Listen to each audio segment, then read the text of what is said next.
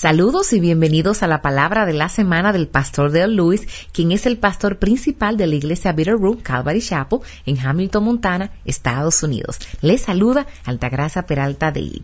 El mensaje de esta semana se titula La puerta y se enfocará en Juan capítulo 10 en los versículos del 7 al 10. En Juan capítulo 10, Jesús usa una ilustración tomada del reino del pastoreo. En Juan 10, en los versículos del 7 al 10, Jesús nos dice, entonces Jesús les, les dijo de nuevo, en verdad, en verdad os digo, yo soy la puerta de las ovejas. Todos los que vinieron antes de mí son ladrones y salteadores, pero las ovejas no les hicieron caso. Yo soy la puerta. Si alguno entra por mí, será salvo y entrará y saldrá y hallará pasto. El ladrón solo viene para robar y matar y destruir. Yo he venido para que tengan vida y para que la tengan en abundancia. En el versículo 7 de Jesús se describe a sí mismo como la puerta del redil. Dos veces en dos versículos Jesús se refiere a sí mismo como la puerta y al decir esto está diciendo que solo Él es la entrada al rebaño de Dios.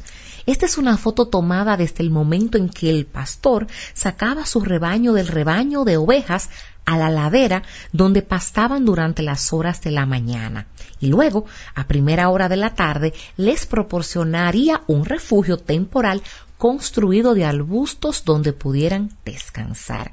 Esta es una estructura del tipo de corral dentro de la cual las ovejas pueden acostarse, protegidas de las bestias salvajes, y tiene una abertura a través de la cual el pastor mismo se acuesta para que las ovejas no puedan entrar o salir sin cruzar sobre él. Para llegar a las ovejas, quienes quieran que sean, tendrían que pasar por el pastor. Esta imagen indica un nuevo ministerio del Señor.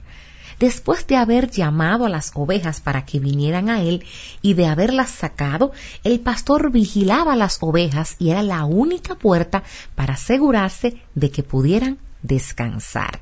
En el versículo 9 Jesús dice, y entrará y saldrá y hallará pasto.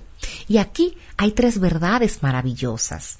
Primero, entrar habla de tener siempre seguridad y paz. Segundo, pero cuando Jesús habla de salir, eso sugiere tener libertad. Entonces, con Jesús como nuestro pastor, ponemos, tenemos tanto seguridad como libertad. Y tercero, finalmente Jesús dice, hallarás pasto.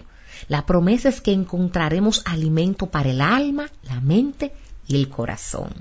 Luego describe el pasto en Juan capítulo 10, versículo 10, 10 como dice, yo he venido para que tengan vida y para que la tengan en abundancia.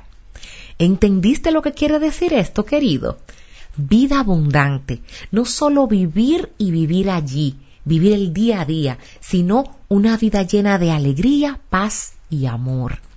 Jesús no dijo que era una puerta, sino la puerta, y todos los demás son ladrones. Si lees lo que los otros supuestos caminos hacia Dios solo afirman, en el mejor de los casos, ser un camino.